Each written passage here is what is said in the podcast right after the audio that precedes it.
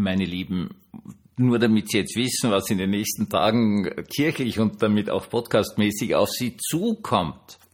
Also, am 31. ist Sonntag. Das heißt, es gibt einen ganz normalen Predigtext und am Vormittag einen normalen Sonntagsgottesdienst. Am A, deswegen auch den heutigen Podcast zu diesem Predigtext.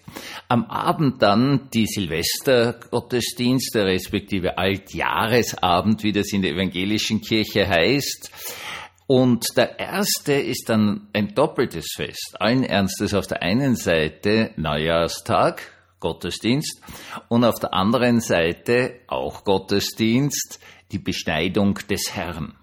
Und ich werde Ihnen also da jetzt drei Gottesdienst-Podcaste hintereinander zumuten, aus dem einfachen Grund, weil ich ein Pfarrer bin, nämlich Ihr Pfarrer Hans Spiegel, Ihr Pfarrer im Internet und seien Sie ganz, ganz herzlich zu diesem Podcast willkommen geheißen.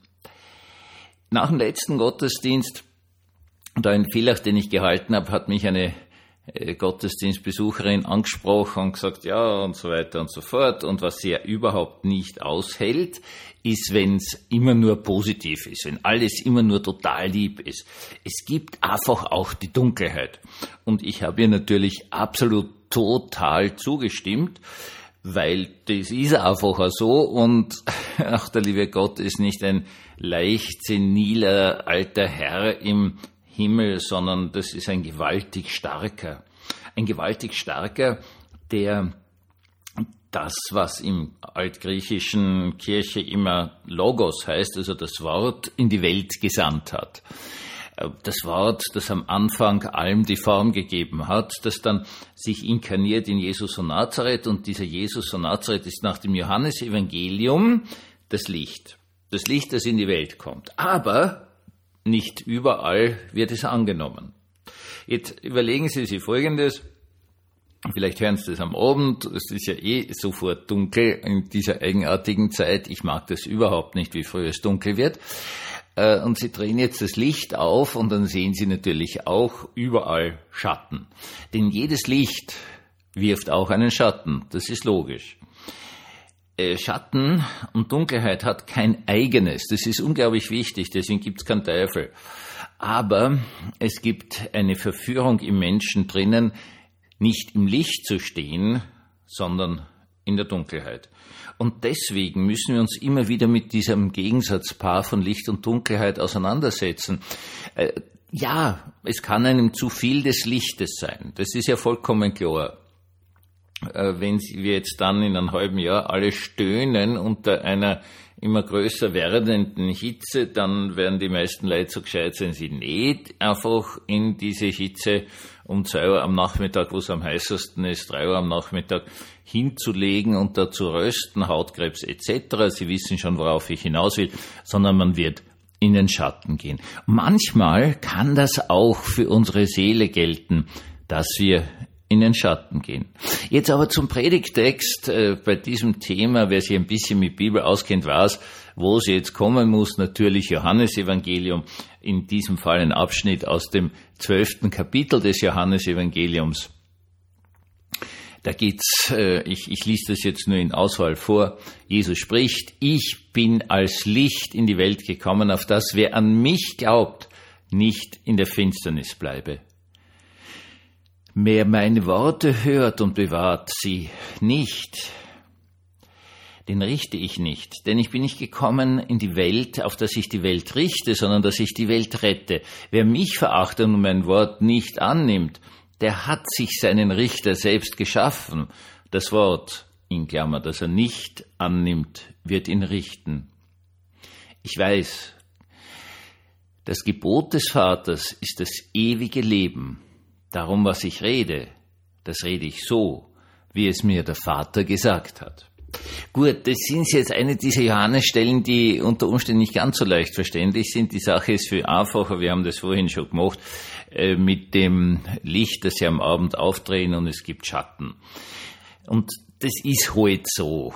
Also auch wir haben unsere Schatten in uns. Selbst wenn wir glauben wollen, so gibt es Dinge, wo wir die Sonne nicht voll aushalten das war, deswegen habe ich das vorhin erwähnt, mit der Hitze in einem halben Jahr, wo wir alle stöhnen werden. Manchmal halten wir das Licht nicht aus. Das ist ganz logisch und ganz klar. Wir sind sündhafte und sterbliche Menschen. Wir wollen zum Beispiel nicht wirklich an das helle Licht der Erkenntnis gezerrt werden, so dass alle unsere Probleme und Fehler sichtbar werden. Es ist uns viel, viel, viel, viel lieber, wenn wir auch unseren Schatten haben, wo man nicht alles sieht, was wir alles schon Blödsinn gemacht haben und was wir alles nicht kennen und unsere Besessenheiten und unsere Schwierigkeiten und unsere Unfähigkeiten, das will man nicht wirklich im Licht haben, so dass es jeder sieht. Das ist menschlich verständlich und passt schon. Nur davon redet ja Jesus jetzt nicht. Ja, Jesus redet ja davon, dass er das Licht der Welt ist. Und er spricht das Wort, das er witzigerweise gleichzeitig auch ist. Und wer auf das Wort hört, der ist im Licht. Und das ist was ganz was Wichtiges. Also, weil das eine Grenze setzt. Gerade eine Grenze jenen, die perfekt sein wollen, weil wir das Wort nur hören und annehmen müssen, aber es steht nirgends, dass wir es vollständig annehmen müssen, vollständig verstehen müssen und vollständig tun müssen, denn wir sind nicht Gott, wir sind begrenzte Lebewesen. Das heißt, wir haben unseren Schatten. Der große Karl Gustav Jung, dieser wunderbare Psychotherapeut, hat immer darauf hingewiesen, wie unglaublich wichtig der Schatten in unserer Seele ist. Er ist halt ein zutiefst evangelischer Mensch gewesen und hat diesen Begriff sicherlich aus der evangelischen Theologie genommen. Und äh, das ist einfach so, diesen Schatten in unserer Seele haben wir. Und deswegen haben wir Versagenssituationen, deswegen, ja, alles, ich weiß doch eh, das, was euch schlussendlich nachher immer peinlich ist, was euch Magenschmerzen bereitet und so weiter und so fort.